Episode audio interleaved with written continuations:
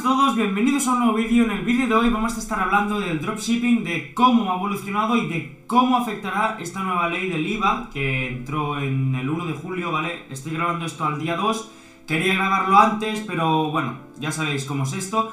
Verano, playita, lo típico, ¿vale? Así que nada, eh, básicamente os voy a contar un poquito cómo lo veo yo, qué podéis hacer, qué soluciones hay, cómo seguir haciendo dropshipping, cómo seguir siendo rentables, etcétera.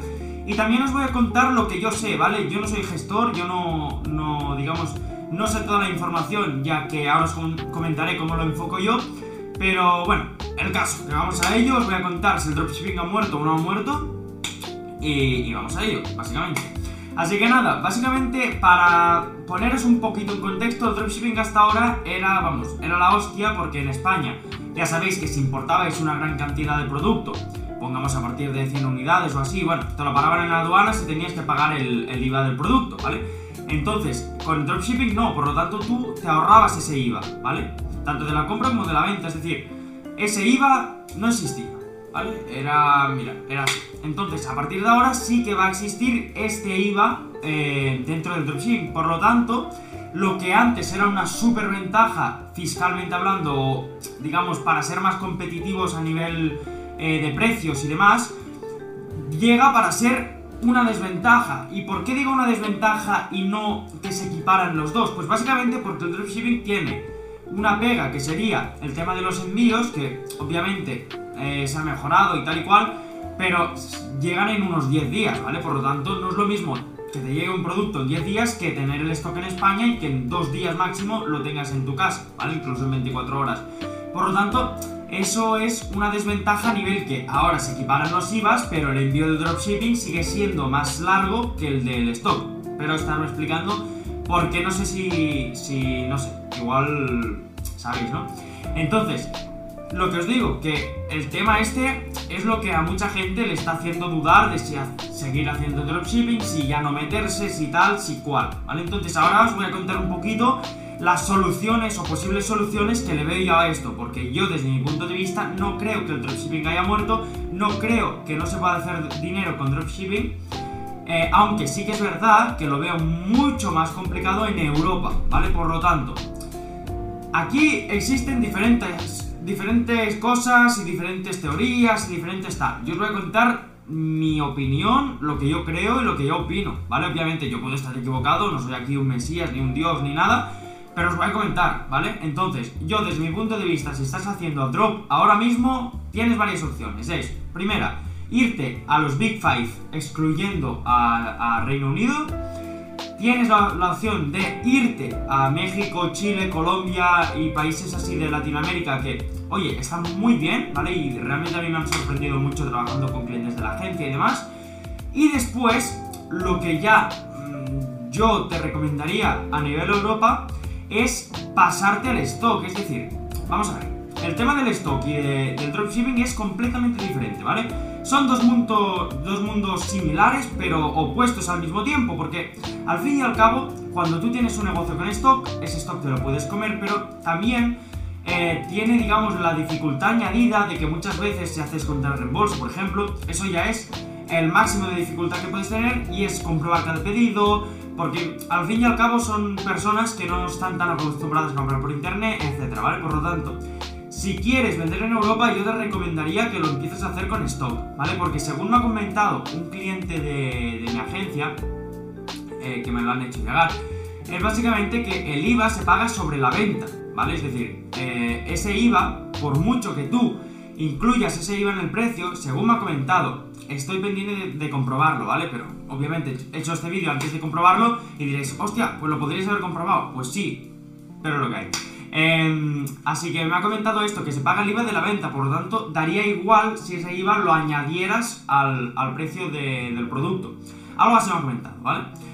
Entonces, em, respecto a esto, yo no voy a comentar mucho porque igual hago otro vídeo explicándolo mejor, pero lo idóneo es que vayáis a vuestro gestor y le digáis, mira, eh, tengo esto, ¿qué pasa aquí? Míramelo y házmelo bien, ¿vale? Y explícamelo bien.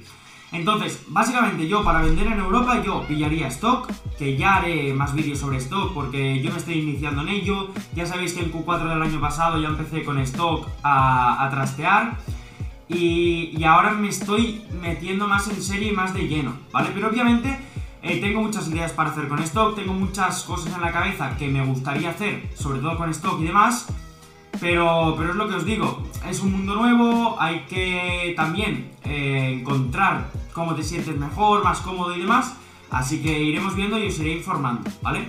Entonces, otra opción, ¿vale? Que ya es la última que os comentaré seguramente, que, tenéis los que queréis hacer cosas en Europa sería Amazon FBA, ¿vale? ¿Por qué? Muy sencillo, porque si al final vosotros pilláis stock, ¿vale? Que al final tendréis un almacén o un, socio logístico, ¿vale? Como es mi caso, yo no, tengo almacén propio.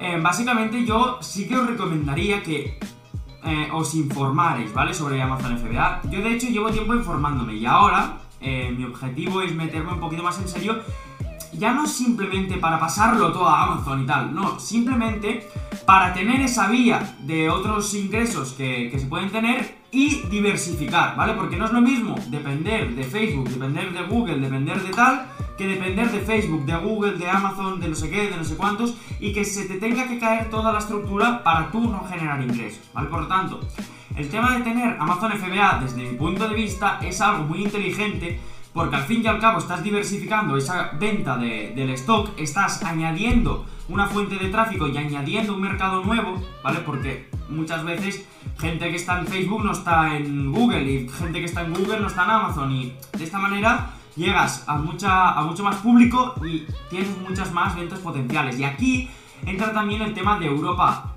como global, ¿vale? Por así decirlo y es que Amazon tiene este programa que está en Alemania, que está en Francia, que está en Italia, etcétera, etcétera, ¿vale? Por lo tanto, tú puedes enviar el, stock en España y de ahí te lo redistribuyen a, a, los compradores, ¿vale? De toda Europa. Por lo tanto, es una forma también de iniciarte a vender en toda Europa sin tener que tener mil socios logísticos.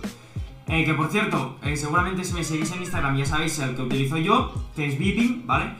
Y, no me pagan ni nada, pero, pero conozco al fundador que es eh, David Costa Rosa, que de su canal de YouTube y demás, y va muy bien, ¿vale? Y según me han comentado, estarán abriendo em, envíos globales a Europa. Por lo tanto, hostia, pues si, si estáis interesados, miraros esa opción, miraros también Amazon FBA. Si, si sois muy de drop, que no os gusta el stock y demás, es mi caso, ¿vale? A mí no me, no me apasiona tener stock y demás, pero sí que me apasiona tener un negocio más eh, cercano al cliente. Es decir, tú si envías en stock, en dos días puedes tener feedback. Si lo envías con dropshipping, en dos semanas tendrás el feedback, ¿vale?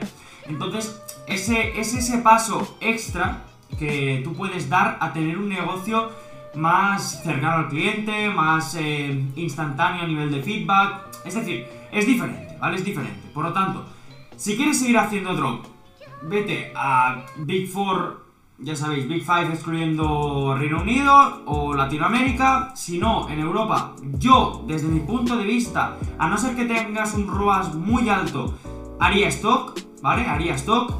No, te quiero decir que pilles 5.000 unidades, ¿vale? Pero sí que de productos que hayas testeado y veas que están em, teniendo pues 10 ventas al día, 30 ventas al día, lo que sea, te pilles 100, 500 unidades y las vayas vendiendo, ¿vale? Y también que de esta manera desde mi punto de vista es muy buena porque vas a pillar ventaja a todos esos dropshippers que después se querrán pasar a Europa, ¿vale? O a lo mejor no, pero desde mi punto de vista eh, también es así, ¿vale? Así que nada más, espero que os haya gustado el vídeo, que os haya ayudado, que realmente pues lo tengáis en cuenta y que me dejéis en comentarios a ver cómo lo ves tú, qué vas a hacer, eh, yo qué sé, lo que sea, ¿vale?